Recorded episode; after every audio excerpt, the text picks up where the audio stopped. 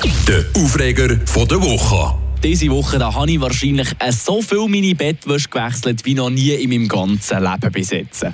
Grund sind der Milo und die Malina, unsere zwei Katzenbabys, die wir seit letzter Woche haben. Und was mich dabei aufregt, ist nicht einmal, dass sie immer wieder in unser Bett machen. Nein, sie machen es nur dann, wenn ich daheim bin.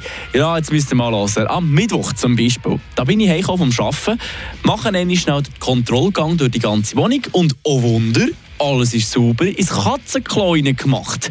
Gut, dann sitze ich ab am Küchentisch, nehme den Laptop vor, will ich irgendetwas fertig machen. Und in dem Moment, wo ich so den Stuhl wegziehe und gut abhocken in dem Moment läuft der eine von diesen beiden Wollknäuel zu seinem Bettchen, sitzt ab und entleert seine ganze Katzenblase mit auf das Decheli.